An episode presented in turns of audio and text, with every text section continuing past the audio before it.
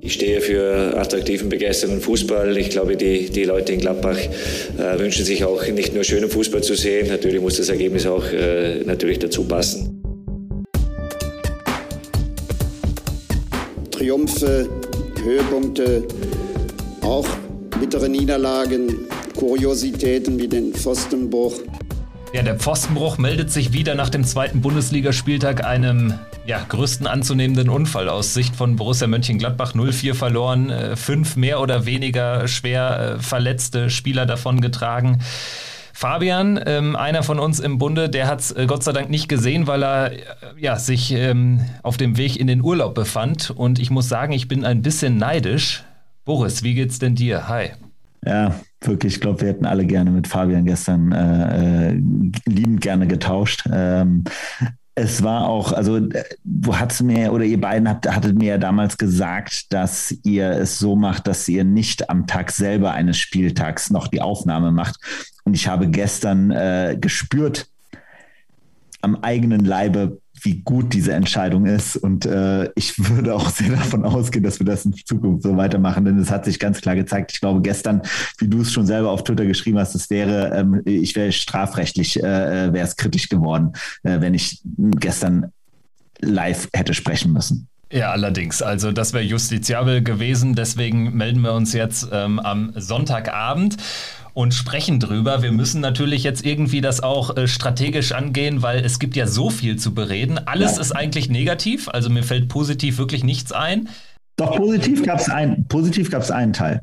Das war Echt? im ersten Moment, im ersten Moment war es die Aufstellung im ersten Moment dachte ich so, wow, ist das eine geile Aufstellung. Also die, die ersten zweieinhalb Minuten waren positiv, kann man vielleicht so noch zusammenfassen. Die Aufstellung war wirklich geil. Ne? Player Tyram, die komplette Büffelherde bis auf Embolo äh, wieder dabei. Äh, ja. Kone natürlich noch, noch verletzt, aber eigentlich äh, dafür, dass wir jetzt ähm, in dieser gesamten Sommervorbereitung dann schon davon ausgehen mussten, echt einen schlanken Kader zu haben, hat es dann eigentlich ganz gut geklappt. Gegen die Bayern dann auch ja schon wieder fast der gesamte, gesamte Block, zumindest von der Bank aus am Start. Und jetzt von Anfang an, da konnte man ja eigentlich optimistisch sein, aber dieser Optimismus war dann nach zweieinhalb, drei Minuten auch schon je gestoppt. Genau, ganz genau. Und dieses, also ich weiß nicht, wie war das für dich, als du dieses, diesen, diesen, diesen, was waren das, 30 Meter flachen irgendwie nicht mal schnellen Ball da aufs Tor hast gehen sehen. Eher ein Kullerball, ne? Also ja. äh, Backer oder Becker, wie er ausgesprochen wird, ähm, ist auch egal. Letztendlich, wir werden gleich über ihn natürlich eh noch sprechen müssen in anderer Szene. Aber dieser Ball, also das ist auch so ein typisches Ding, was du halt auch äh, gebrauchen kannst wie, wie Fußpilz in so einem Spiel. Ne? Also ich meine, die, die Abstimmung hat da schon nicht gepasst. Also dass er schon so, so frei zum Schuss kommen darf, darf nicht passieren. Aber ganz ehrlich, passiert in jedem Spiel häufig und dann geht irgendwie 90 Prozent der Bälle gehen drüber ähm, äh, in zweiten Stock oder weiter neben.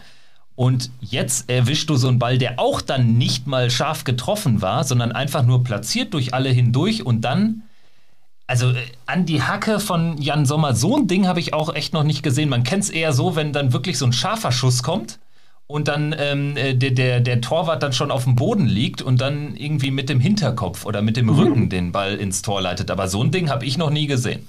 Aber also das Schlimme war nur eben halt, es war dann direkt schon vollkommen symbolisch für das Spiel, weil man, also Sommer hat das gemacht, was er leider ja öfters macht. Er guckt einfach nur hinterher, so, also er guckt den Ball quasi, er, er versucht ihn ins Auszugucken oder wie auch immer und bleibt einfach nur stehen und ver, ver, und in dem Moment knallt er dann halt wirklich und das war, man hat ja wirklich gefühlt, das war, das waren so ein, zwei Zehntelsekunden, die er einfach geschlafen hat. So, und dann ist das Ding direkt im eigenen Netz gewesen. Zumal der Ball ja so langsam war, dass er wahrscheinlich sogar noch so eine Reaktion aller wie damals gegen die Bayern, als er den Ball ähm, dann noch von der Linie gerettet hat. Das wäre ja hier fast noch möglich gewesen. Er hat ja noch mal so ein bisschen auch gezuckt. Der Ball war ja so langsam vom Pfosten dann an seinen, äh, an seinen Fuß und von dort dann brauchte er auch noch mal ein paar Zentimeter. Also ich hatte eigentlich da schon den Kaffee auf, wenn ich ehrlich bin. Ja, Nach der also, Szene. Also und, und dann muss man ganz klar sagen, ging es ja direkt sofort weiter. Ne? Also diese Aggressivität, mit der Leverkusen in das Spiel gegangen ist, okay, da können wir auch gleich noch genügend zu, zu sprechen, aber man merkte es ja von Beginn an mit der Griffigkeit, mit denen die in die Zweikämpfe gegangen sind, wie die uns attackiert haben und wie wir von Anfang an nur in der Defensive waren. Ähm, das war ja dann so und dann natürlich, ich, ich weiß noch, wie wir letzte Woche darüber gesprochen haben. Ne? Da haben wir ja beide ganz klar gesagt, das kommt ja ganz stark darauf an, wer schießt hier das erste Tor und dann kann das in die eine oder in die andere Richtung gehen. Wenn wir führen, kann das auch in eine ganz andere Richtung gehen, so ungefähr. Und äh, hier wirklich mit so einem dämlichen 1 zu 0 sofort mit dem Rücken an der Wand und dann mega Druck der Leverkusen. Und das haben die auch unfassbar. Also man hatte das Gefühl, die sind quasi mit Schaum vom Mund aufs, aufs Feld gekommen. Und da muss man sagen, da waren wir überhaupt nicht bereit. Ja, ganz ehrlich, also gerade so die Mittelfeldzentrale, da war ein Riesenunterschied zu sehen. Also ja. äh, Leverkusen hatte ein paar Kampfschweine, aber trotzdem, sie haben uns da auch sowas von den Schneid abgekauft. Da war quasi keine Gegenwehr da. Und dafür sinnbildlich ja dann auch das zweite Gegentor. Ein paar Minuten später, fünf, sechs Minuten später, wo wir auch viel zu weit von den Leuten weg sind. Und dann auch dieses Tor. Ähm, in letzter Instanz auch nochmal bitter, weil auch da Jan Sommer nicht so perfekt aussah. Also da wäre vielleicht an einem super Tag auch haltbar gewesen, das Ding. Also auch von vorne bis hinten wieder ein scheiß Gegentor. Also äh, bei dem Gegentor, ne, also das war ja der von uns letzte Woche auch angekündigte Diaby, der da natürlich einfach mit dem riesen Pace durchgelaufen ist. Joe Scully einfach an gestern ein paar Mal echt böse Lehrgeld gezahlt, ähm, aber eben halt vor allen Dingen natürlich dann darf ein Schick nicht so frei zum Abschluss kommen am 16er. Das war ja das Problem. Also, um ehrlich zu sein, ich konnte die Kritik an Herrn Sommer an dem Tor jetzt nicht ganz nachvollziehen, weil das ist halt ein Ball, ja, natürlich, klar kann er den auch halten, aber das ist halt, wenn, wenn, wenn du als Mittelstürmer mit so einem Schick einen hast, der einfach mal so einen Ball so entspannt äh, reinschießen kann, das ist halt schon richtig schlecht verteidigt gewesen. Und was du ja gesagt hast, diese Griffigkeit in der, in der, äh, in, in der Defensivzentrale war ja nirgendwo. Also weder in der Innenverteidigung noch auf der Doppelsechs waren wir auch nur ansatzweise ähm, aktiv dran. Das war ja immer nur irgendwie schon fast panisch. Also wenn wir im Ballbesitz waren, haben wir die Bälle viel zu schnell verloren. Und wenn wir dann halt äh, im, im Verteidigen waren, waren wir einfach immer zu langsam und immer diesen einen Schritt zu langsam. Und wenn man dagegen gesehen hat, wie die Leverkusener in der Doppelsechs mit dieser Hyperaggressivität rangegangen sind, wirklich jeden sofort angegangen sind, ähm, das war halt einfach ganz klar der Unterschied. Ja, diese Aggressivität und dann natürlich auch diese, diese fehlende Passgenauigkeit, die du ansprichst. Ja. Da wären wir ja im Prinzip dann auch in der, in der Phase nach dem 2-0. Also ich meine, klar, das ist mega scheiße gelaufen. Du liegst nach 10, weniger als 10 Minuten 2-0 hinten in Leverkusen. Also schlimmer geht's schon mal gar nicht. Ja. Aber dann hatte ich trotzdem das Gefühl, dass offensiv was möglich gewesen wäre, wenn da mal zumindest dieser vorletzte Pass ein bisschen kontrollierter, sauberer gespielt worden wäre. Ich hatte häufig das Gefühl, dass klar, die waren aggressiv, aber wenn wir sie ähm, auch wirklich ähm, aus dem Zweikampf rausgenommen, also wenn es gar nicht zu einem Zweikampf kam quasi im Mittelfeld, dann hatten wir da schon ein bisschen Platz und hätten nach vorne auch viel mehr bewirken können. Aber dann kommt auch das Zuspiel schlecht oder, oder äh, ähm, irgendwie so ein bisschen halbherzig. Also gerade so dieser vorletzte Pass, das hat mich so ein bisschen auch an die letzte Saison erinnert, wo das häufig auch ein Problem war, dass wir einfach ja vorne schon offensive Qualität eigentlich haben, aber dann so ein bisschen schlampig gespielt wird. Und das gefällt mir dann einfach nicht, weil ich hatte schon das Gefühl, dass Leverkusen jetzt hinten auch nicht komplett sattelfest war. Ich meine, in der Viererkette spielen zwei komplett neue Spieler, die da äh, in der letzten Saison noch im Ausland waren. Also dementsprechend, das fand ich dann auch ein bisschen äh, äh, ähm, schwach von uns. Und äh, da sprechen wir jetzt noch gar nicht über den vergebenen einen Elfmeter. Also da will ich noch gar nicht drüber sprechen. Aber erstmal so grundsätzlich von der Spielanlage hatte ich schon das Gefühl, dass wir jetzt auch eigentlich hätten was ausrichten müssen. Aber ab wann hattest du das Gefühl, hätte der gute Schiedsrichter Eitekin anfangen müssen, zu, auch zu erkennen, dass die Leverkusener da schon mit ein paar nicht ganz so legalen Mitteln äh, teilweise vorgegangen sind? War das nicht auch schon so in dieser Phase, wo man eigentlich so den Grundstock gemerkt hat? Bei den ersten Fouls? Ja, ich meine, von, von Anfang an war ja die, die, die ähm, Spielweise von Leverkusen auf Aggressivität ausgelegt. Ich habe nur bei uns immer so ein bisschen das Gefühl, weshalb, also ich habe jetzt bis zu der Szene, über die wir natürlich gleich noch en Detail reden werden, also das Foul an Leiner. Bis zu der Szene hatte ich jetzt nicht das Gefühl, dass es so überhart war, dass man jetzt irgendwie äh, ähm, schon hier die gelben Karten verte äh, hätte verteilen müssen. Das war mein Eindruck. Ich kann aber auch, äh, muss aber auch vielleicht eingestehen, dass ich bei Aitekin eh immer ein besseres Gefühl habe. Also der ist bei mir schon irgendwie ein bisschen besser konnotiert Absolut. als manch anderer. Und ja. Äh, ich fand eher, dass von uns wenig Gegenwehr kam. Also ja, man kann es ja auch so das, auslegen. Wie siehst du es denn? Abs war, war das für dich also over the top, was die Leverkusener gemacht haben? Ja, also es ist ja schon so dieses Gefühl, wann, wann hatte ich das letzte Mal Gefühl, dass, äh, das Gefühl, dass wir mit Borussia mit ähm, irgendwie mit Schaum vom Mund auf dem Platz standen. Das fällt, also ja. es fällt mir echt schwer, mich daran zu erinnern. Ich glaube, das war noch zu Chaka-Zeiten bei manchen Spielen, wo man einfach gemerkt hat, wo er diese Form von äh, Aggressivität in der Mannschaft auch ausgelöst hat. So ähm, jetzt ist immer die Frage, ist das überhaupt richtig und so weiter. Da kann man auch äh, drüber reden. Es gibt genügend Mannschaften, die in den letzten Jahren sehr sehr erfolgreich waren, ohne auch nur ansatzweise aggressiv zu sein. Aber ich sage nur eben halt schon eine Mannschaft glaube ich, muss schon in der Lage sein, auch bei einem sehr, sehr physisch starken äh, Gegner, wie Leverkusen da gestern eben mal davor gegangen ist, eben halt wenigstens sich nicht so dermaßen den Schneid abkaufen zu lassen. So, ne? Dann muss man halt, entweder man ist dann cleverer und taktisch besser und kann das, äh, kann diese Aggressivität äh, ins Leere laufen lassen, oder man hält dagegen. So, und das war eben halt das, was mir gestern von Anfang an komplett gefehlt hat. Ne? Also ähm, ich muss sagen, also jetzt nochmal zurück zu diesem, zu diesem Zentrumsproblem, was wir da gesehen haben. Was für mich da am, am schockierendsten war halt am Anfang auch die weiterhin echt schwache Leistung von Nico Elvedi. Ne? Also das hatten wir ja gegen Bayern schon, ähm, wo er definitiv eher zu den Schwächeren gehörte. Und jetzt wieder so, dass gefühlt über seine Seite andauernd einfach dem Gegner viel zu viel Platz gelassen wurde und da irgendwie auch mehrere Unstimmigkeiten passiert sind. Dazu eben halt aber auch ein Kramer und ein Neuhaus, die da in ihrer Art einfach es nicht geschafft haben, eben halt diese da, einfach dagegen zu halten. Und das ist halt schon so ein Thema, wo ich denke, ähm, da ist es da fing es an. Ähm, ich meinte aber jetzt mit den, mit den Szenen noch weit vor dem Elfmeter, war doch die Szene, ähm, wo sich auch Tyram äh, schon das erste Mal verletzt hat. Richtig? Genau, das war ja nach einer Viertelstunde oder so, nach 20 genau. Minuten irgendwie in der genau. Situation. Ne? Und der ging ja dann auch kurz Zeit später schon runter.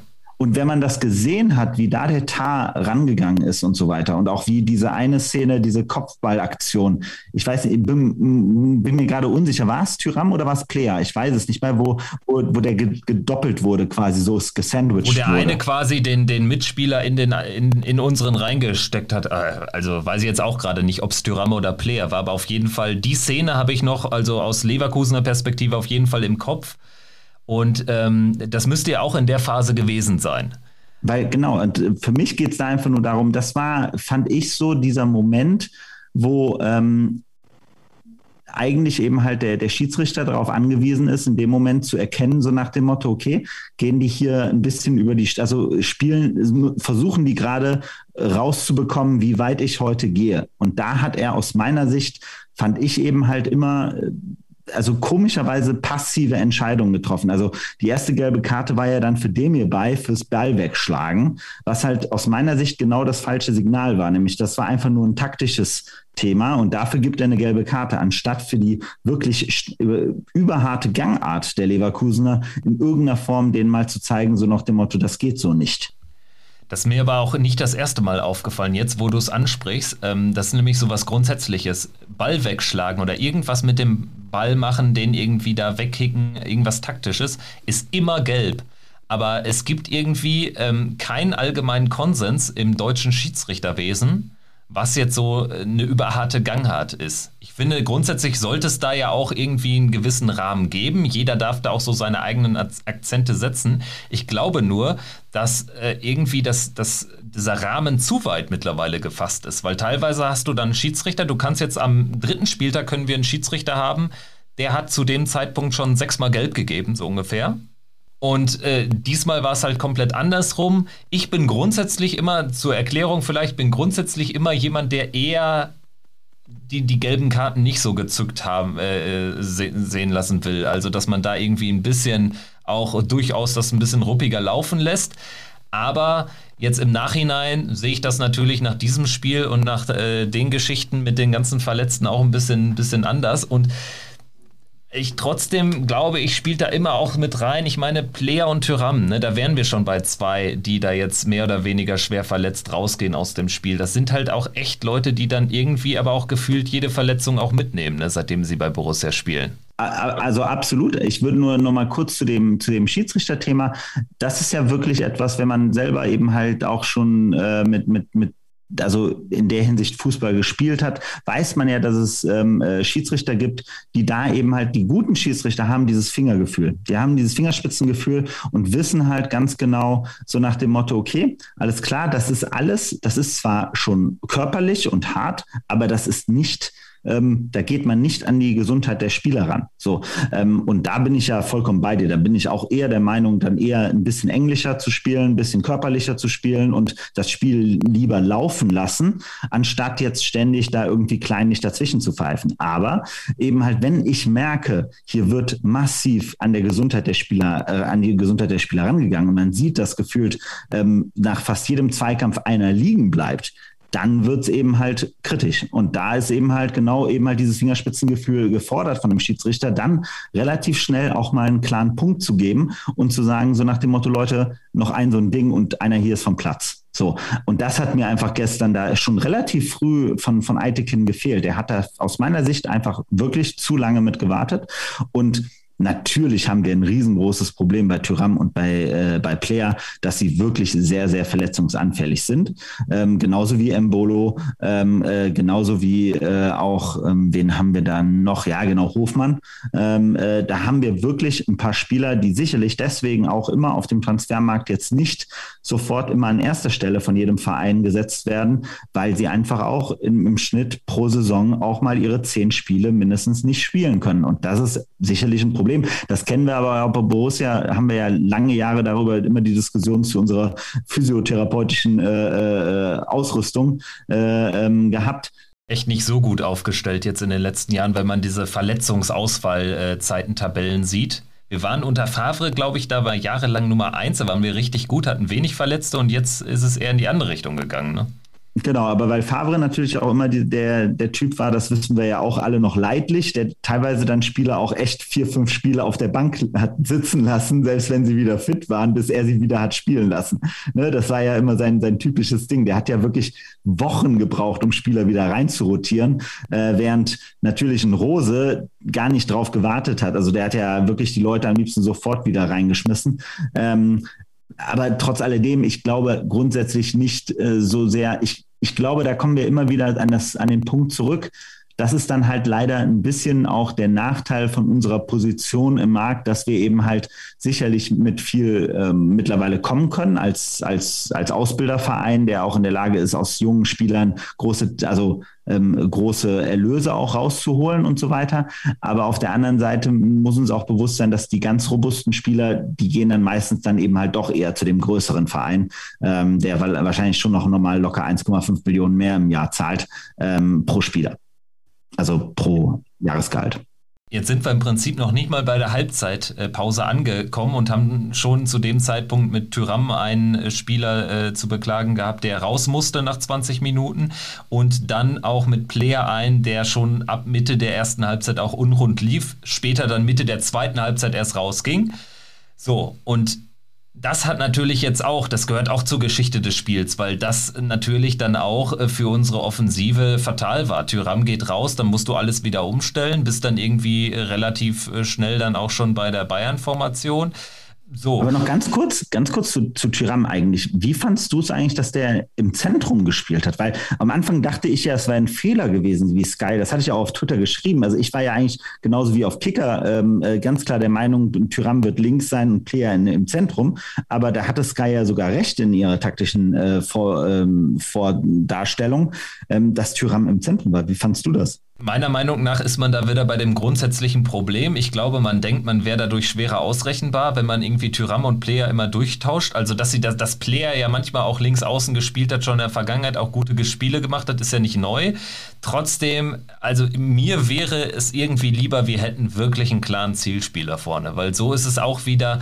Also, mich hat es gewundert, weil Player ja eigentlich ähm, vorne gestartet ist gegen, äh, gegen die Bayern und dort ja auch das Tor gemacht hatte und Tyram für mich immer so diese 10% stärker ist, wenn er von links äh, über die Außen kommt und dann einfach seinen Signature-Move äh, ähm, äh, ziehen kann und äh, in jedem zweiten Spiel gefühlt einen Elfer rausholt. Also mich hat's überrascht und trotzdem irgendwie, irgendwie auch nicht, weil man irgendwie ja schon in der Vergangenheit auch unter Rose immer wieder durchrotiert ist, was diese Formation betrifft und wir einfach jetzt seit Jahren keinen richtigen Zielspieler haben, der vorne die klare 9 ist. Ja, absolut. Sorry, ja, das wollte ich noch einmal ansprechen nochmal. Ja, gu guter Punkt auf jeden Fall. Also das, war ja aber dann ja auch relativ schnell Makulatur. Also ja, nach 20 genau. Minuten geht Thüram raus. Kurzes Thema. So, richtig. Und dann ähm, müssen wir jetzt unbedingt über unsere große Chance reden, die uns nochmal ins Spiel hätte zurückbringen können. Resultierend aus einem ziemlich rüden, rotwürdigen, Fragezeichen, rotwürdigen Foul von Bakker, Becker an Leiner. Ähm, würdest du sagen, dass irgendwie durch diese Herangehensweise von Aitekin, du hast ja eben schon, schon dein Plädoyer gehalten, ähm, würdest du sagen, dass dadurch auch so einem Foul Tür und Tor geöffnet wurde? Rückblickend? Ja, also grundsätzlich, äh, weil, also ähm, ich weiß nicht, ob jetzt durch die bis dahin schon gelaufene Spielzeit schon äh, ähm, dem, dem Backer das Gefühl gegeben wurde, dass er das mal eben machen kann. Ähm, das glaube ich nicht. Ich glaube ihm, äh, der hat einfach in dem Moment ein brutales, unfassbar dämliches, also aus im ersten Moment aus einer reinen Leverkusener Sicht ein unfassbar gefährliches und dämliches Foul begangen, weil das war so offensichtlich und auch noch eben halt im Strafraum. Ähm, also war das erstmal als, als Verteidiger so gesehen nicht clever. So, ähm, dass das dann äh, erst im ersten Moment von Eitekin als, ähm, als, als Freistoß gewertet wurde, war auch normal, weil man das ja auch im Spiel selber gesehen hat, dass das Foul definitiv erstmal außerhalb des Strafraums angefangen hat, sozusagen. Dass am Ende der, der entscheidende Kontakt dann im Strafraum war, da muss man dann wieder reden. Ne? Dafür ist dann wiederum so ein, so ein, so ein, äh, so ein Videoschiedsrichter dann wieder echt gut. Ne? Also man hat ja dann wirklich in den Videoaufnahmen ganz klar gesehen, das Foul ist im Strafraum. Nur eben halt, und das ist das, was mir dann wiederum, was mich dann wirklich stört, ist, man sieht der Spieler ist schwer verletzt. Das hat man ja sofort gesehen. Also ein Stevie Liner weiß jeder von uns, der springt wieder auf, wenn, wenn er in Ordnung ist und der bleibt dann liegen, wenn er nicht mehr kann. So, ne? Und der Junge lag da in der Ecke und war ja, der war ja kaputt. So. Ähm, und man sieht auf den Videoaufnahmen ganz klar, wie schwerwiegend das Foul war. Und das war ja wirklich unterste Kanone. Ne? Also wirklich, wie man sich das aus den, aus den englischen Ligen von früher noch erinnert, ähm, mit dem rechten Bein und dann noch mit dem linken Bein hinterher, ähm, von hinten klarere rote Karte gibt es für mich an der Stelle eben halt nicht. So. Und es ist vollkommen legitim, dass der Schiedsrichter das in dem Moment erstmal nicht gesehen hat. Okay, aber dann erwarte ich, und da sind wir wieder bei der Diskussion, die wir letzte Woche hatten, da erwarte ich eben halt den klaren Call aus, aus, aus Köln, die einfach sagen, guck es dir bitte einmal an, weil aus unserer Sicht ist das ein sehr viel schwerwiegenderes Foul, als es zum ersten Moment ausgesehen hat. Und deswegen schau es dir bitte einmal an. Und ich glaube, da hätte man schon auf jeden Fall die Entscheidung treffen können, dass es eine rote Karte gewesen wäre. Und ähm, Jetzt ist es natürlich auch wieder da, wieder Makulatur. Ähm, aber äh, was mich dann einfach immer nur äh, auch, auch stört, ist, ähm, dass dann auch selbst im Nachgang anscheinend dieses Thema überhaupt nicht mehr großartig aufgegriffen wird und dass es hier anscheinend auch im Nachgang überhaupt keine Möglichkeit gibt, dass äh, ein Spieler, der wirklich einem Spieler wirklich Körperverletzung begangen hat, äh, und das hat der Backer hier vollkommen bewusst und das war, das war kein Zufall, das war kein, äh, das war kein aus Versehen Foul, sondern das war eine ganz bewusste ähm, Aktion von Backer und da finde ich es unfassbar, dass da der DFB anscheinend jetzt nicht mal an, an, also darüber nachdenkt, darüber da hinterher zu ermitteln. Aber ja auch gar keine Handlungsoption hat eigentlich, ne, laut Regelwerk. Also es ist jetzt einfach so, ähm, in anderen Sportarten vielleicht anders, aber im Fußball geht es dann nicht. Also ich muss, muss sagen, ähm, weil du es jetzt auch gerade schon ansprichst, um das auch von der Uhr zu holen, also wie hinterher mit Bakker umgegangen worden ist. Dann wurde er bei Sky quasi noch hofiert und es wurde darüber gesprochen, ob er jetzt für die Elftal nominiert werden kann, ob er sich durch diese Leistung empfohlen hat.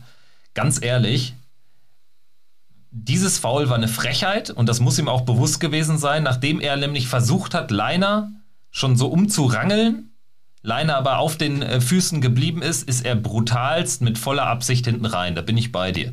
Wie dann im Nachgang ähm, die Sky-Leute auch nicht einmal äh, die, die Frage stellen oder auch mal das Interview auf die, in diese Richtung lenken, ist mir schleierhaft. Ist aber dann natürlich ein anderes Thema. Und grundsätzlich zu dem, zu dem Foul, wie gesagt, je öfter ich sehe, desto brutaler finde ich es eigentlich.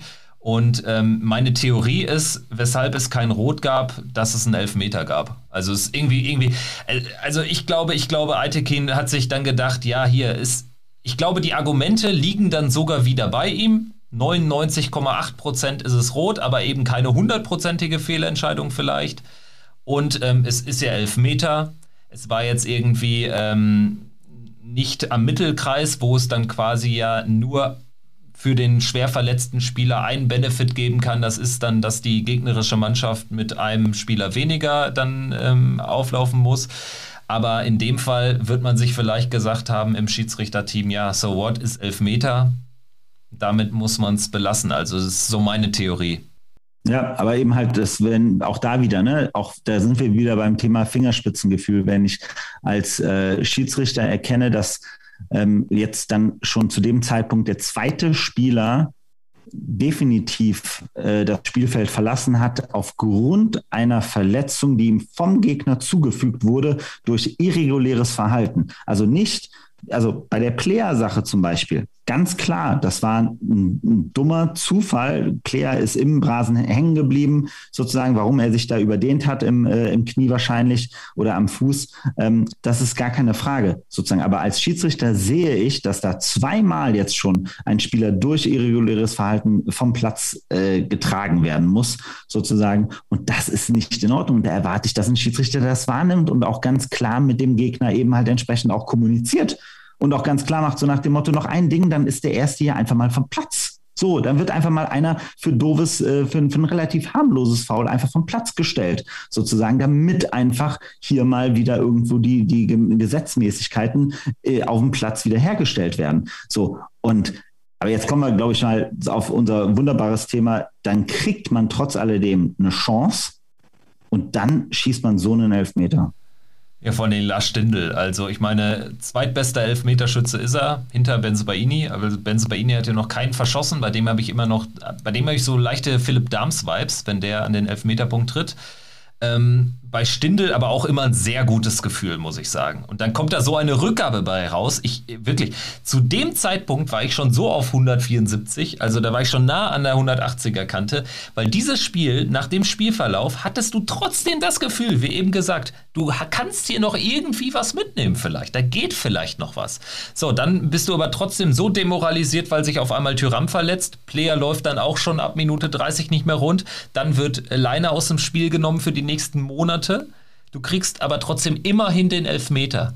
Das letzte bisschen Hoffnung wird dir dann aber auch noch genommen durch so eine Rückgabe. Also es ist, es ist nicht zu fassen und spätestens da war ja jedem klar von uns Gladbachern, heute das wird nichts, wenn selbst der Kapitän quasi, der vorangehen muss in so einer Situation, aber da ja keine Taten folgen lässt. Also aber wie kann das, also, ne, also auch nochmal, ne, das, das, das hat mich auch echt getroffen, weil, also Lars Stindl ist genauso für mich eigentlich der Spieler, der in so einem Moment, weil das, das war ja der Grund, also es war ganz lustig, ich habe mir das Spiel angeguckt, ich sah, wie er sich den Ball genommen hat. Und dann dachte ich im ersten Moment, geil, der zimmert das Ding jetzt rein. So, einfach nur mit Schaum vom Mund, weil er denkt so nach dem Motto, hey, so eine Verarschung wie das hier bisher, das lassen wir uns jetzt nicht gefallen, wir kommen hier nochmal zurück. So, und dann steht er da, guckt auf den Ball und ich sage, das Erste, was ich sage, ist, den verschießt er. Und dann, und dann macht er diese, diese, diese unfassbare Rückgabe. Und das, also ich weiß nicht, ich habe in meinem Leben sehr viele Elfmeter geschossen, immer. Und das war immer so, so dieses einfach nur Vollgas rein. So immer meine, meine Philosophie beim Elfmeterschießen gewesen. Ähm, und dann kommt hier wirklich der, der Worst Case Elfmeter aller Zeiten. Also ich meine, das ist ja wirklich wie eine Rückgabe gewesen im Endeffekt. Und das hat dann wirklich natürlich alles gekillt. In dem Moment war eigentlich so nach dem Motto, okay, gut, Leute, äh, wir packen es jetzt, lasst gucken, dass es jetzt einfach nicht zweistellig wird, so ungefähr. Also der, der Elfmeter war spätestens das Signal äh, dafür, dass, es, dass wir weiterhin in diesem Spiel nur Passagier sein würden. Also wir sind einfach nur nebenher gelaufen. Wir, äh, anstatt dass man in so einer Phase wirklich den Elfmeter reinpfeffert und irgendwelche Taktik-Nerds werden das natürlich jetzt hassen, was wir sagen, aber, aber irgendwie, das will ich dann auch einfach sehen. So, und dann wird da der, wird da so, so ein Elfmeter-Pass raus von unserem Capitano, der ja eigentlich auch eine gute Elfmeter-Quote hat. Und wir, dieser Elfmeter ist Sinnbild dafür, dass wir einfach auch zu lieb waren in diesem Spiel. Das, war, das ist halt, also es ist wirklich so gewesen. Ne? Also dann haben wir ja irgendwie danach gefühlt so ein bisschen Schadensbegrenzung irgendwie so gehabt, sind dann irgendwie dann noch in die Halbzeit rein, kommen dann aus der Halbzeit raus und da war ja die ersten Minuten war es ja noch okay. Also ich fand ja so die, die ersten Minuten in der zweiten Halbzeit waren wir ja noch verhältnismäßig okay. Da, wo ich immer noch dachte, so nach dem Motto, okay, wir sind schon hardcore dezimiert, aber wir halten sie wenigstens ein bisschen mehr weg vom Tor. Dann hatte Sommer seine ersten paar guten Paraden, wo ich auch denke, so jetzt langsam kommt er auch wieder ein bisschen in, ne, äh, wieder in seinen normalen Vibe rein. Und dann kommt wirklich, dann, dann, dann wird ja, äh, dann geht Ginter plötzlich vom Platz da stand es ja schon 3-0, ne? Also. Nee, da stand es genau. noch 2-0. Da stand es noch 2-0. Weil, weil dann kam Benze Baini. Nee, Quatsch. Benze, Benze Baini kam ja für Leiner. Da stand schon 3-0. Weil äh, Diaby hat das 3-0 gemacht und dann mussten wir doppelt wechseln, weil es bei Player nicht mehr weiterging. Ja. Jetzt gerade nochmal geguckt, 55. 3-0 Diaby. Ja. So, und dann 63. Äh, Player runter. Hermann kommt rein. Player ja auch dann einfach äh, schon 30 Minuten unrund gelaufen zu dem Zeitpunkt. Und Ginter lässt sich auch auswechseln, haben wir hinterher gehört von Max Eberl. Ähm, er war ja irgendwie schon kränklich unter der Woche und hat dann irgendwie so ein Schwindelgefühl erlebt. Und dann kam das Debüt von Luca Netz.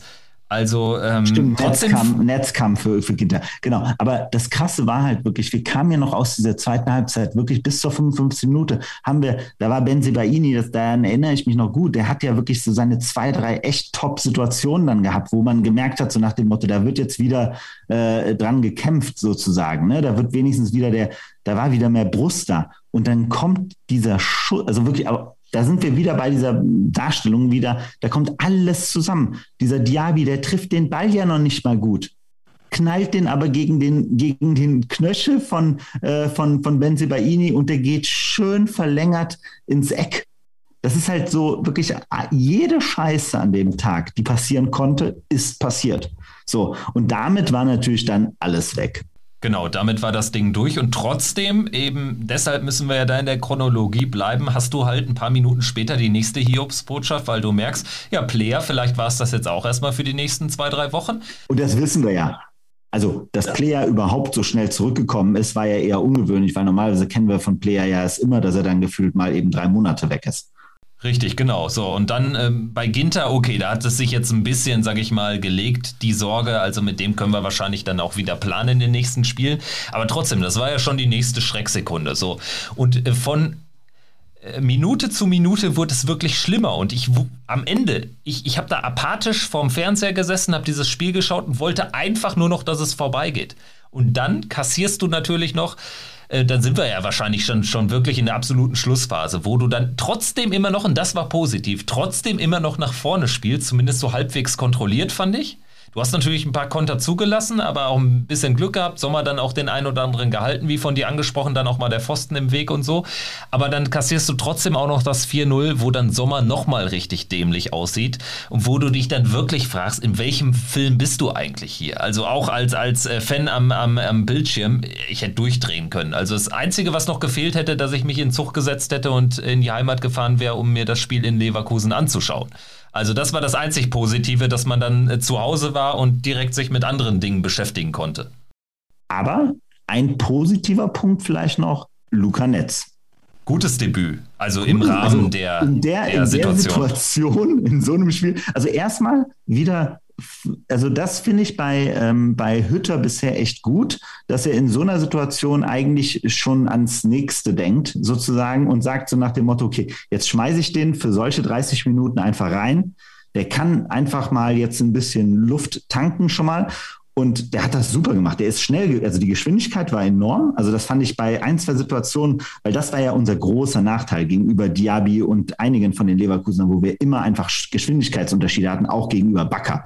Also jetzt auch mal abgesehen von seinem unfassbaren Foul der Junge hat ja ansonsten ein geiles Spiel da auf der Seite gemacht. Der hat ja zwei, drei Solo oder wurde der auch geschickt da an der Seite das war schon mega gut. Auch die Vorlage zu dem 3 zu 0 von ihm, das war unfassbar gut. Er hätte es nur, er hätte einfach zu der Zeit schon lange ähm, geduscht auf der Bank sitzen müssen äh, mit einer roten Karte. Das ist was, eine andere Geschichte. Aber das ist halt wirklich schon so. Und da fand ich, war wirklich der Luca Netz, wie der auf den Platz gekommen ist. Der hat sauber gespielt, der war nicht nervös, das war kein ähm, Wegschieben vom Ball, sondern der hat ein paar richtig starke, schnelle Bälle gespielt und war einfach körperlich sehr, sehr präsent. Das heißt also, das war wenigstens so etwas, wo ich dann so jetzt im Nachgang auch mir gedacht habe, so, mein Gott, okay, das ist noch äh, in Ordnung.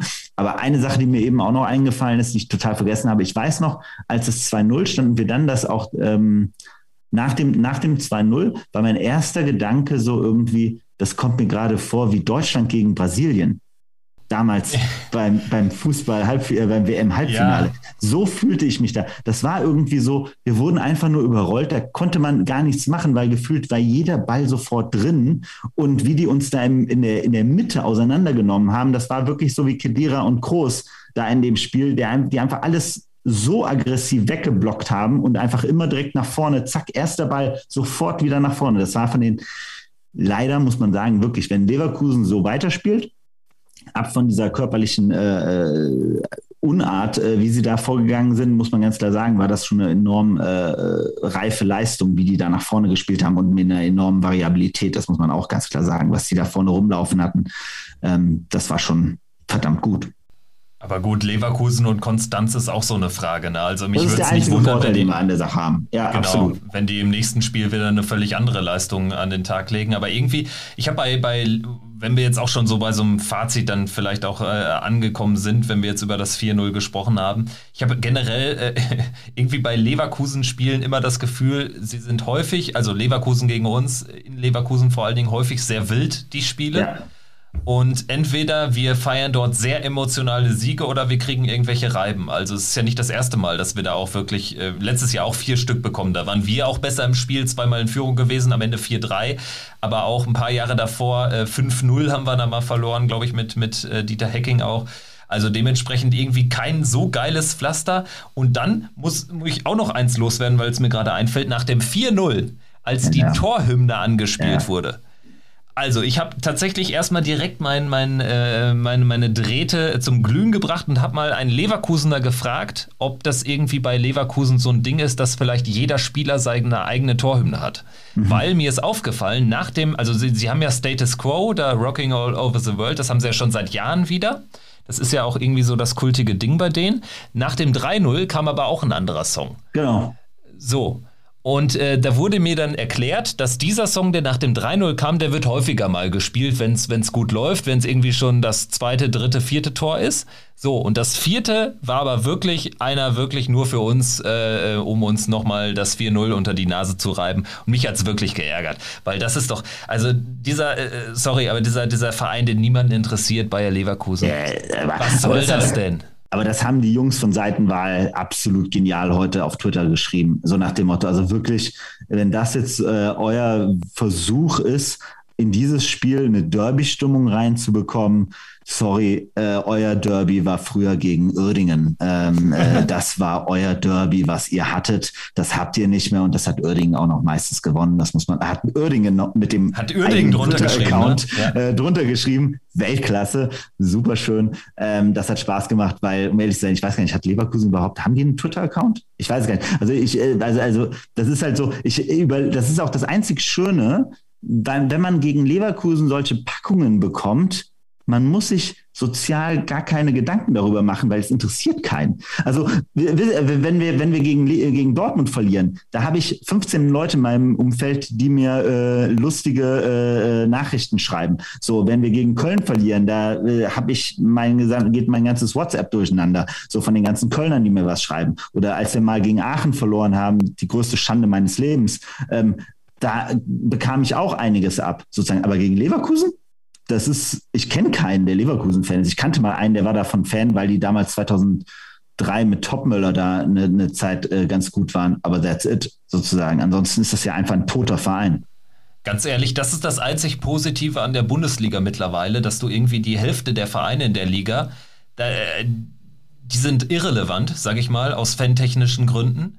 Und äh, große Clubs äh, wo man viele Leute im Bekanntenkreis, im entfernten Bekanntenkreis vielleicht hat, die tummeln in der zweiten oder dritten Liga rum. Und ganz ehrlich zu Leverkusen noch. Also die, dieser Tweet von Seitenwahl und dann auch die Kommunikation mit dem KfC Uerdingen-Tweet dann mit der Antwort da drauf, die sagt alles aus. Selbst euer ehemaliger anderer Werksverein, der zum absoluten Chaos-Club äh, mutiert ist, hat mehr Charme und mehr Klasse, als ihr jemals haben werdet. Ja, ja. Also ganz ehrlich, So what, ja. Haken hinter, aber ich freue mich aufs Rückspiel. Knippi hat es ja auch getwittert, ähm, dass da vielleicht ja. dann auch was über die Stadionregie nochmal als Retour kommt.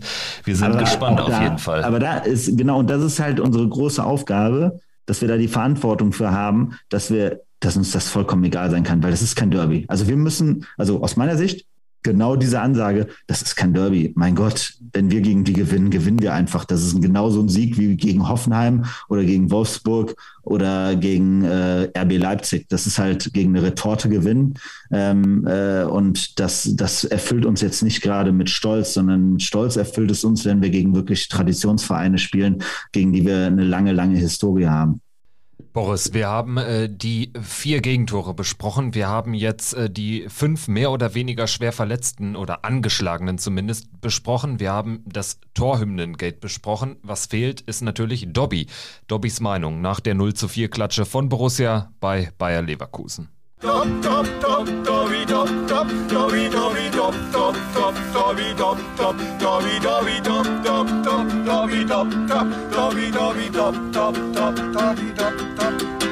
Alter Falter, ey, was war das für ein Spiel? Ey, so ein gebrauchter Abend hat man schon, oder Tag hat man schon lange nicht mehr aus glattbarer Sicht gehabt. In der zweiten Minute oder ersten Minute gleich das Gegentor, wo Jan Sommer auch ganz, ganz doof aussah. Dann vier Verletzte im Spiel. Wir verschießen auch noch in der, äh, wären noch vielleicht rangekommen. Wenn wir den Elfer reingemacht hätten, steht es kurz vor der Halbzeit dann 1-2. Nein, Lars Stinde verschießt auch noch einen Elfer. Insgesamt vier verletzte Spieler. Eventuell sogar mit Benzabaini, der da noch kurz vorm Schluss rumhumpelt, einen fünften Verletzten. Also ganz ehrlich, ein ganz schwacher Auftritt, ein gebrauchter Abend für Borussia Mönchengladbach. Und Jan Sommer, der im Bayern-Spiel alles gehalten hatte, hat, hat diesmal nichts viel auf die Kette gekriegt. So schnell kann es gehen von Superman zum Boomer. Aber ich muss sagen, ganze komplette Mannschaftsleistung von Minute 1 überhaupt ganz schwach, keine Chance gehabt gegen Leverkusen und in der Höhe absolute verdiente Niederlage. Ja, was will man jetzt machen? Jetzt muss man halt irgendwie versuchen aufzuarbeiten. In diesem Sinne, Leute, schönen Start in der Woche. Kopf hoch, weiter geht's. Eine Sache finde ich noch wichtig, dass wir sie einmal besprechen, ist das ganze Thema wieder, sorry, das ist nur mein Punkt am Ende, Transfermarkt, weil das wird jetzt natürlich, also ich bleibe dabei, wir sind diese Saison auch vom, aus einer Transfermarktsicht wirklich bisher nur Schei also wir haben nur Pech, so auf die übelste Art und Weise. Mega wichtig jetzt nochmal zu besprechen, auch wegen Tyram, ne? Ja, weil, weil jetzt, jetzt kriegen wir wahrscheinlich die Situation, dass keiner Tyram kaufen wird. Es wird auch keiner Player kaufen, weil der ist jetzt schon die, das zweite Mal innerhalb der Vorbereitung, äh, zwischen Vorbereitung und zweiter Spieltag ist er jetzt schon das zweite Mal verletzt. So, den wird keiner kaufen, Tyram wird keiner kaufen. So, das heißt, der Druck darauf, Zakaria jetzt zu verkaufen unter allen Umständen wird noch größer. Und das ist halt einfach das Bittere. Wir können es uns nicht mehr leisten, Hofmann zu verkaufen. Wir können es sowieso nicht mehr leisten, jetzt äh, Neuhaus zu verkaufen, weil, weil natürlich brauchen wir die Spieler, wenn wir die an, wenn die Hälfte der Offensive halt entweder verletzt ist oder in, im, im, im Aufbautraining ist. Also da sehe ich halt einfach, glaube ich, gerade das, das, das wieder mal das, das Problem, dass wir einfach in einer denkbar ungünstigen äh, Situation sind. Ähm, wir laufen unter Umständen darauf hinaus, dass uns nächste Saison eben halt ein Ginter ähm, äh, ablösefrei verlassen kann, richtig? Ja? Ja, wenn, wenn er jetzt nicht verlängert bis dahin, klar, dann ist er, wäre er Muss auf dem Markt. Ja nicht. Ne? Genau, also er, er, steht ja jetzt schon besprochen, der, ja. Genau. Ne? Also Ginter kann nächste Saison äh, kostenlos wechseln und Zakaria kann nächste Saison kostenlos wechseln. Also wir müssen auf jeden Fall äh, Zakaria jetzt vom Eis kriegen. Das ist jetzt, glaube ich, ganz essentiell. Also ich werde auch langsam ein bisschen hippelig, weil, weil äh, wenn, wenn der, jetzt haben wir den 22.8., wo wir hier aufnehmen. Das heißt, es sind jetzt noch neun Tage und ich hoffe jetzt wirklich, dass zeitnah da Vollzug äh, gemeldet werden kann. Von diesen ganzen Transferspezialisten bei Twitter, da habe ich auch äh, die meisten irgendwie gemutet, weil mir das alles auf die Nerven geht. Aber wenn man da mal so nach stichhaltigen Infos sucht, findet man ja jetzt schon relativ viel, was darauf hindeutet, Richtung AS Rom. Ja. Um die 20 Millionen. Immerhin. So. Dann äh, sollte das dafür genügen, Ginter von der Vertragsverlängerung zu überzeugen, wenn das denn stimmt, dass Matthias Ginter auch bleiben möchte. So, dann sollte das ja irgendwie möglich sein, dass man aus diesem Paket dann ein äh, neues Paket für äh, die nächsten Jahre mit Matze Ginter ziehen kann. Aber wir haben jetzt, äh, ganz ehrlich, also bei, bei Tyram glaube ich mittlerweile auch, dass es tatsächlich sehr, sehr heiß war mit Inter Mailand, aber da wird jetzt diese Verletzung zuvorkommen. Und auch die äh, orientieren sich ja, glaube ich, schon nach dem Korea von, von Lazio um. Ja. Ähnlicher Spielertyp. So, und dann bei Player ist sowieso jetzt, glaube ich, Geschichte. Er wäre eh nicht gegangen, wenn Tyram weggegangen wäre, aber jetzt ist das, glaube ich, auch vorbei, weil, weil äh, den, den wird auch jetzt keiner holen. Und bei Tyram, ich, wie gesagt, glaube ich auch nicht mehr dran, weil äh, bis auf weiteres, wenn Borussia das kommuniziert, bis auf weiteres, also die schreiben jetzt auch nicht ganz genau, was da jetzt ist, bis auf weiteres heißt auf jeden Fall mal fünf Wochen. Und das heißt auch sieben bis acht Wochen, ehe er wieder bei 100 Prozent ist und Startaufstellung. So, das einzig Gute ist jetzt, bevor wir gleich über Union sprechen. Union ist jetzt das einzige Spiel, dann ist eh nochmal quasi Restart, weil Länderspielpause. So, dann kommt Bielefeld, Augsburg, Dortmund, so geht es dann weiter. Aber ganz ehrlich, selbst wenn jetzt äh, Tyram nicht wechselt und Player bleibt und Hofmann, den können wir uns, wie du sagst, jetzt eh nicht mehr äh, äh, ähm, leisten zu verkaufen. Eigentlich bräuchte man sogar jetzt schon noch einen weiteren, alleine weil wir keinen haben, der für uns äh, da jetzt stürmen soll. Also in Union äh, geht es jetzt eigentlich nur mit Stindel, vorausgesetzt, Player ist wirklich jetzt nicht so leicht nur verletzt, dass er irgendwie starten kann. Gehe ich mal nicht von aus bei seiner Vorgeschichte. Aber wir haben Embolo, der ist jetzt eh noch äh, äh verletzt. Tyram fällt erstmal weiterhin aus und zwar auch über die Länderspielpause erstmal hinaus. Bei Player wahrscheinlich auch, riecht ein bisschen danach und wenn man die Verletzung gesehen gesehen hat. Ganz ehrlich, das ist dann schon arg dünn und da wären wir dann schon wieder bei dem Problem. Also äh, gerade dann Keenan Bennett äh, zeigt sich für mich auch eher, äh, dass das Hütter ihn einplant für eine dieser offensiven Außenpositionen wir haben eigentlich aktuell keinen, den wir da wirklich guten Gewissens vorne reinstellen können, weil Stindel fühlt sich natürlich sichtlich wohler auf der, auf der Zehnerposition. Muss man aber auch ganz klar sagen, uns muss ja allen bewusst sein, dass bei Lars Stindel jetzt, äh, da kommt jetzt langsam dieser äh, Raphael, äh, diese Raphael-Situation langsam, wo, wo man merkt, äh, äh klar, er hat zwar jetzt in der letzten Saison nochmal die erfolgreichste Saison seines Lebens gehabt, gar keine Frage. Und das ist halt auch super. Und wie gesagt, ich liebe den Typen ja auch. Ähm, aber uns muss auch bewusst sein, er ist halt einfach kein äh, agiler äh, Neuner. Also das definitiv nicht. Und auch auf der 10 muss, wird ihm auch auf Dauer jetzt langsam eben halt auch Beine gemacht werden, ne, von der, von, von anderen Spielern. Also deswegen, auf hundertprozentig recht. Also wir müssen jetzt einfach äh, gucken, dass wir da jetzt idealerweise bräuchten wir noch jemanden, der, der, der Kisten machen kann. Da kennt man aber auch dann wiederum gut äh, genug den, äh, unseren guten Max Eberl, der dann immer sagt, so nach dem Motto, wenn ich so viele Spieler habe, die eigentlich nur in Anführungsstrichen kurzfristig verletzt sind, ähm, dann hole ich dafür nicht irgendwie einen großen neuen ein, der dann, sobald die dann wieder da sind, wieder auf der Bank sitzt. Ne? Das ist halt immer so seine, seine Logik gewesen in der Vergangenheit.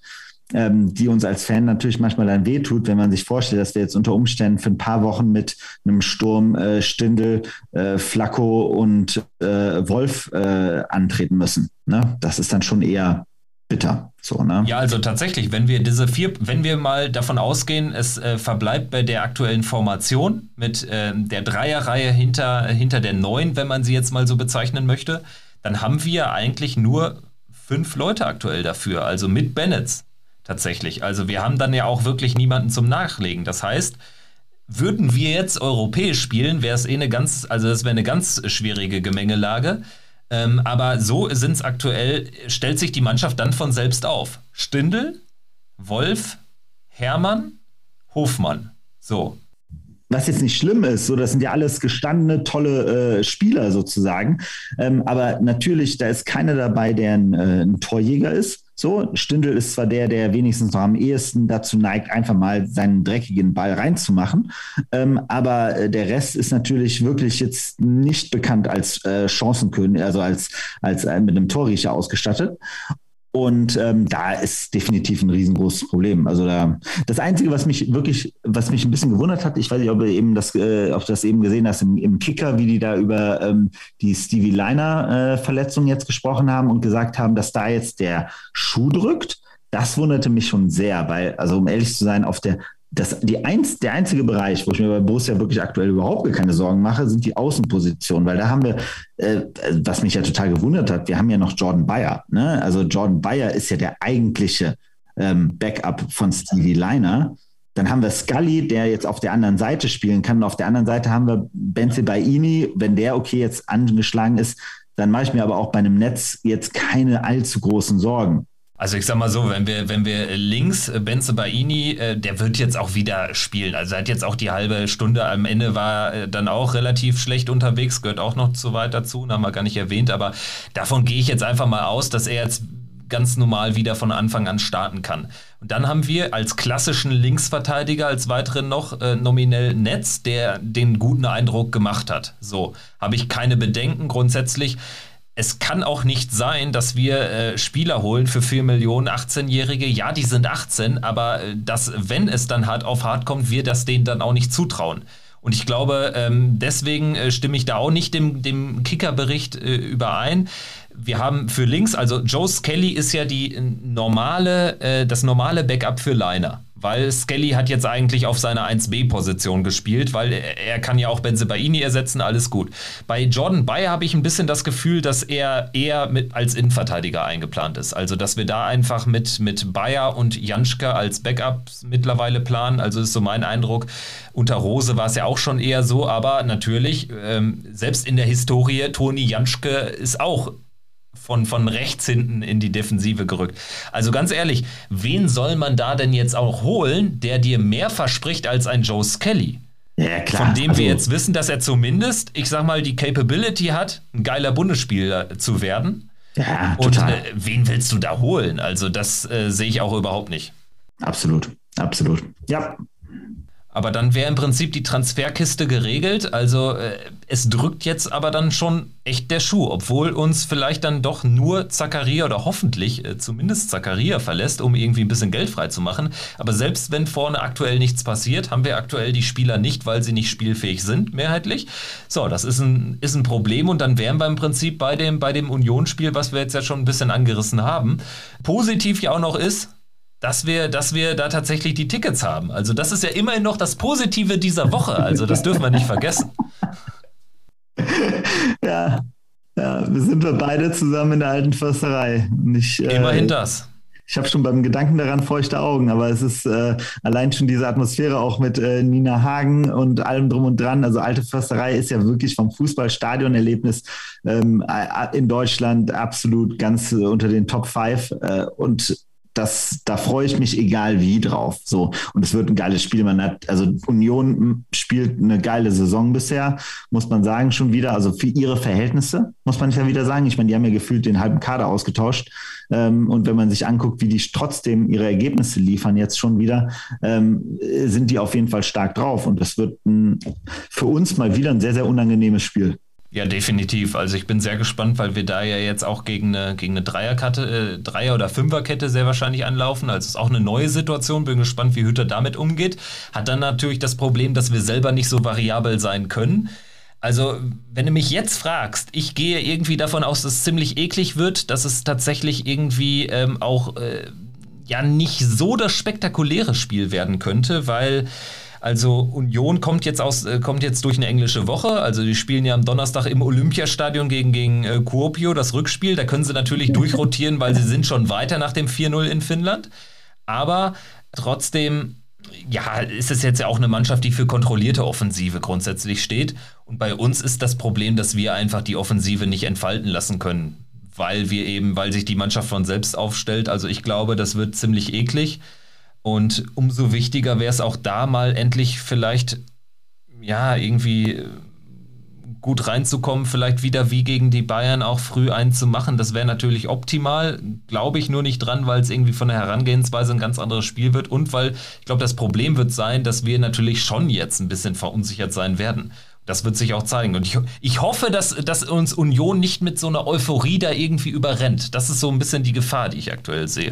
Aber man muss ganz klar sagen, das ist ja das, was, glaube ich, alle wissen, dass man damit uns am, äh, am ehesten äh, Ärger macht. Ne? Wenn man uns früh den Schneid abkauft, dann haben wir ein Problem. Aber, äh, also meine Hoffnung auf de, zu dem Spiel von Union, gegen Union ist ja einfach, dass wir es schaffen, ähm, dass wir diesen Charaktertest bestehen als Mannschaft mit so einer dezimierten Truppe bei Union in so einem Stadion anzutreten. Das wird das wird ein Charaktertest werden für die Mannschaft.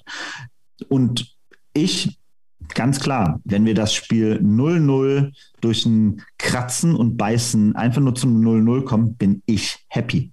So, ne, klar wünsche ich mir natürlich einen Sieg, gar keine Frage, aber ähm, bei Union mit der Mannschaft jetzt einfach mal auch eher aus einer defensiven Perspektive ranzugehen und nicht offenes Visier und oh, die machen wir, ähm, wir, wir sind hier die bestimmende Mannschaft. Nein, man muss jetzt gucken, dass man, äh, wenn, wenn, ich glaube, der, der, der Punkt, der bei Union jetzt passieren wird, ist, auch aufgrund der Art und Weise, wie sie jetzt in die Saison reingestiegen sind, dass mehr und mehr Mannschaften anfangen werden und sagen werden, macht ihr mal das Spiel. So, und dann wird es spannend zu sehen sein, ob die das dann hinbekommen. Und das muss auch Borussia an dem Spiel, in dem Spiel aus meiner Sicht eher äh, so angehen, dass man sagt, so nach dem Motto, Leute, wir stellen uns erstmal schön hinten rein, wir parken mal den Bus vom Tor und dann gucken wir mal, äh, wie das hier läuft. Und dann haben wir da vorne eben halt Hannes und, äh, und Patrick und äh, äh, Jonas und, äh, und, und Lars und die gucken mal, was sie da zusammengezockt bekommen, ein bisschen auf Konter. Ja? Ich glaube, also das ist auf jeden Fall eine Sache, die ich mir auf jeden Fall so ich als Amateur jetzt mir so angucken würde.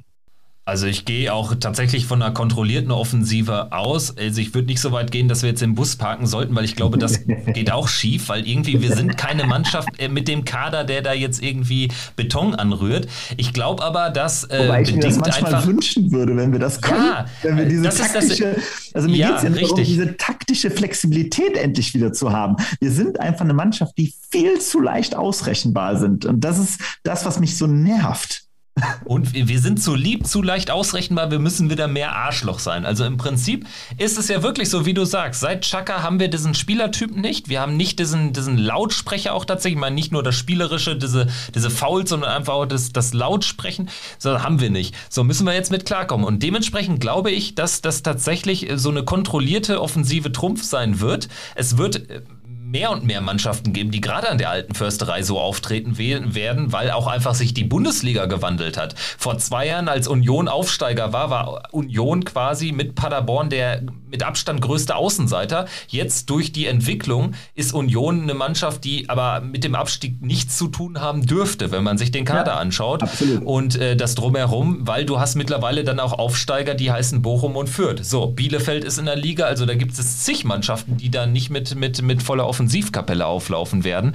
Und äh, dann gehört auch so weit dazu, Union, habe ich mir jetzt mal angeschaut, hat seit dem ersten Spieltag der letzten Saison kein Heimspiel mehr verloren. Ja. Also das ist ein gewisses Und das in der Saison ohne Fans. Also das ja. ist ja, also es gab hier keine Mannschaft, wo ich damals, als, als, als Corona ausbrach, wo ich gesagt habe, oh, die werden jetzt richtig durchgereicht werden.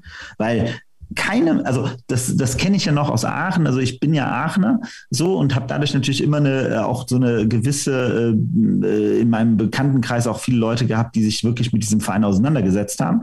Und ähm, das war ja auch so ein Verein, der, wo, wo man immer gesagt hat, am Ende der Saison 10 bis 15 Punkte kommen nur durch das Stadion zu Hause. Und genauso war es ja auch eigentlich immer aus unserer Denke bei Union. Und jetzt spielen die anderthalb Jahre Geisterspiele und gewinnen trotzdem und, und spielen sauguten Fußball zu Hause, ohne Fans. Und das ist ja so diese, dieser, dieser Schritt, der ja auch ganz klar zeigt, warum das mittlerweile bei weitem der führende Verein in der Hauptstadt ist. Ne? Ich meine, keiner redet mal hier ja über Hertha. Ne? Da können die ja noch so viele hunderte Millionen reinstecken. Der Verein ist, ist glaube ich, Tabellenletzter. Ne? Ähm, äh, und, und, ganz ehrlich, ist, äh, wir sind beide ja in, in Berlin, Berlin heimisch geworden über die Jahre. Also Hertha ist so weit weg überhaupt mal Talk, Talk of Town zu werden. Also sie, sie haben Bundespo äh, Bund, äh, ich wollte schon bundespolitisch sagen, sie haben bundesweit schon keine fußballerische Relevanz. Ja. Aber sie sind nicht mal Talk of Town, weil natürlich Union die, die Schlagzeilen schreibt. Das wird auch diese Woche so sein. Sie spielen Donner äh, am Donnerstag werden sich aus dem Berliner Osten die Fans äh, in Richtung Olympiastadion aufmachen. Das wird die Geschichte sein.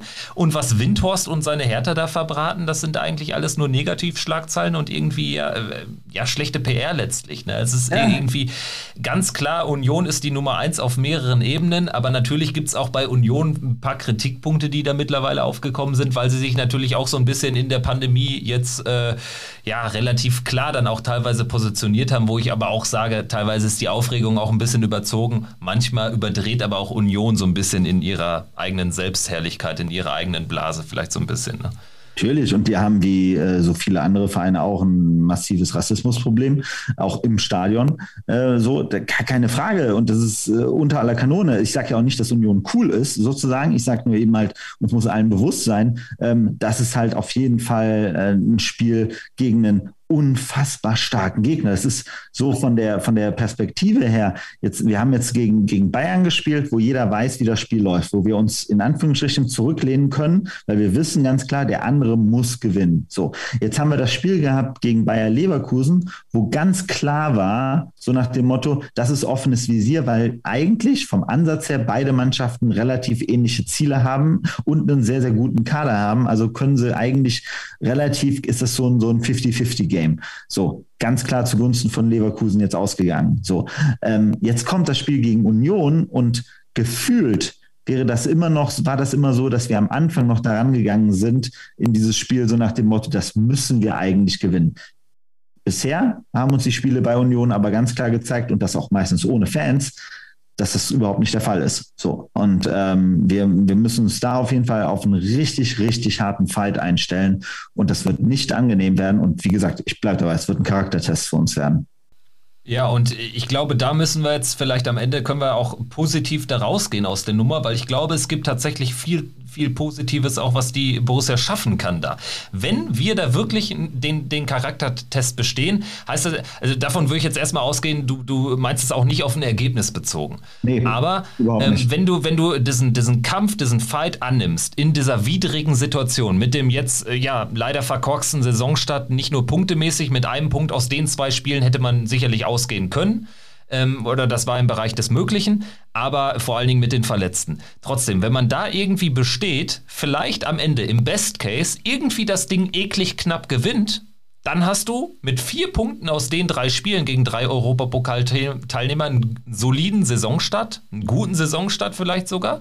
Und du hast vor allen Dingen den widrigen Bedingungen getrotzt und kannst daraus mit ganz, ganz viel Kraft ziehen und dann, glaube ich, ist so eine Aufgabe Arminia Bielefeld zu Hause auch wieder mit Brust raus, mehr Selbstverständnis äh, zu, äh, zu bewerkstelligen, egal mit welcher Mannschaftsaufstellung du da aufläufst, weil wir sind in 99 von 100 Fällen immer besser als Arminia Bielefeld, egal wer da von unserem Kader auf dem Platz steht. Also jetzt mal ganz idealerweise sollte nach der Länderspielpause auch ein Kone und ein äh, Embolo auch langsam wieder Richtung äh, Mannschaft rangeführt werden können. So. Genau. Wäre ja auch schon mal wieder ein gutes Zeichen. Ja, und dann sieht es auch da langsam wieder besser aus. Insofern wäre dann die oder ist die Länderspielpause auch dann grundsätzlich positiv jetzt mal zu bewerten, weil sie uns ein bisschen Zeit verschafft, eine Woche.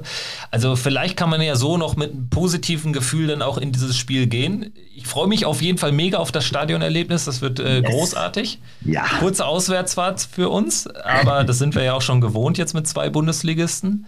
Und ja, dann, dann hoffen wir vielleicht euch auch dort begrüßen zu dürfen. Es sind ja mehr als 1000 Gästefans auch da. Das finde ich übrigens äh, ziemlich korrekt, dass es sogar diese 10% dann jetzt äh, äh, werden, obwohl ja das Stadion nur zur Hälfte gefüllt ist und man nur 5% Gästetickets rausgeben müsste an den Gastverein, sind es jetzt 10%.